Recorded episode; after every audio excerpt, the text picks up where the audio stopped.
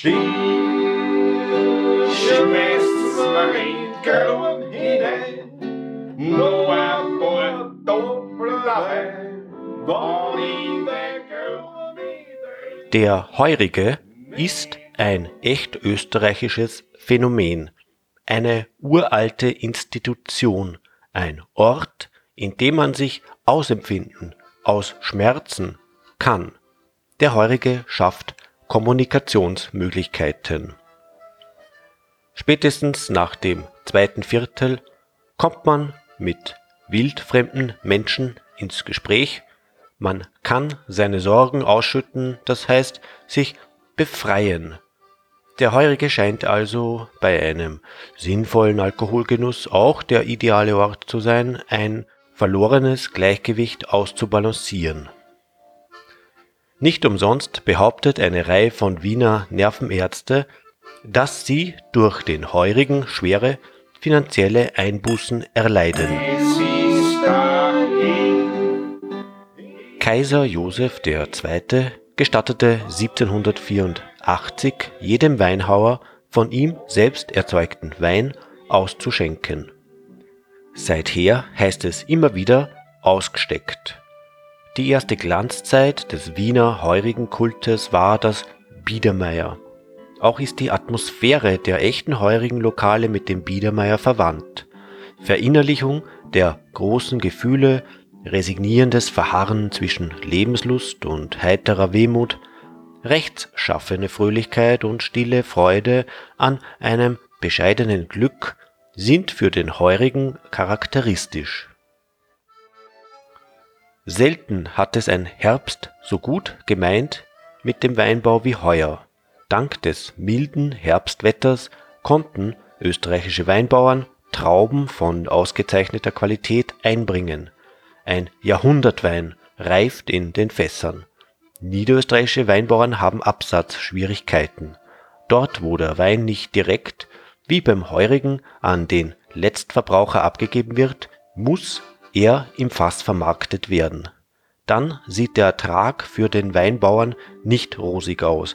Der Fasspreis pro Liter ist aufgrund verschiedener Einflüsse bis auf 5 Schilling zurückgefallen. Aber durch die Nähe der Weingärten hat sich eine besondere Form des Absatzes des Heurigens entwickelt.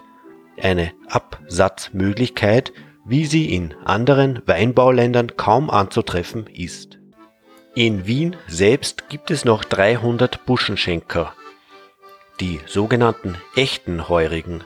Auch hier wird noch eine landwirtschaftliche Tätigkeit ausgeführt. Die echten Heurigen sind vom Besucher daran zu erkennen, dass ein Föhrenbuschen über den Lokaleingang ausgesteckt wird. Eine eigene Buschenschanktafel ist ein weiterer Hinweis. Nur solche Betriebe dürfen sich als Buschenschank bezeichnen, die Trauben in ihrem Gemeindegebiet selbst geerntet haben.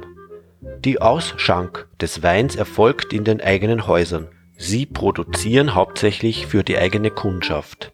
Der Zukauf von Wein ist für diese Betriebsart verboten.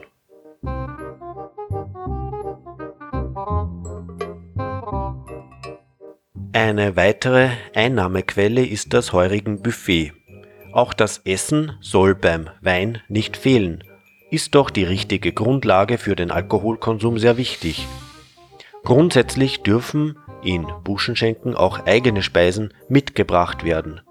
Spätestens, wenn sie vom Verzehren ihrer mitgebrachten Speisen gehindert werden, wissen sie, dass sie bei keinem echten Heurigen sind. Hauptsächlich in Grinzing hat sich eine eigene Betriebsform entwickelt, eine Art Gast- und Schankgewerbe, Weinschenken, die Wein auf gewerblicher Basis verkaufen. Hier handelt es sich um zugekauften Wein, der meistens nicht aus Wien stammt. Mehr als die Hälfte der Betriebe in Grinzing imitieren die echten Heurigen. Sie sind keine echten Buschenschenker. Für fremde und heimische Besucher ist die Situation gleichermaßen verwirrend.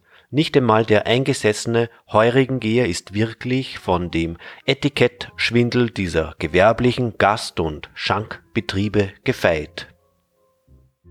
jene Pseudoheurigen, die eigentlich nichts anderes sind als Gasthäuser oder Restaurants. Es gibt so allerlei, was sich Heurigenschank nennt und sich als Heuriger zu verkaufen trachtet, aber mit einer Buschenschank nur noch wenig gemeinsam hat.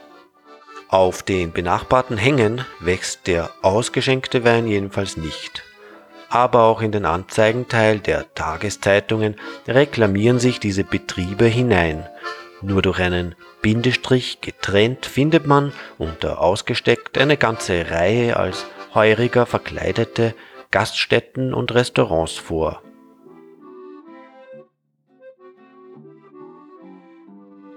Der Wiener Josef Weinheber hat in seinem Gedichtband Wien wörtlich vor 50 Jahren Alt-Otterkring so beschrieben.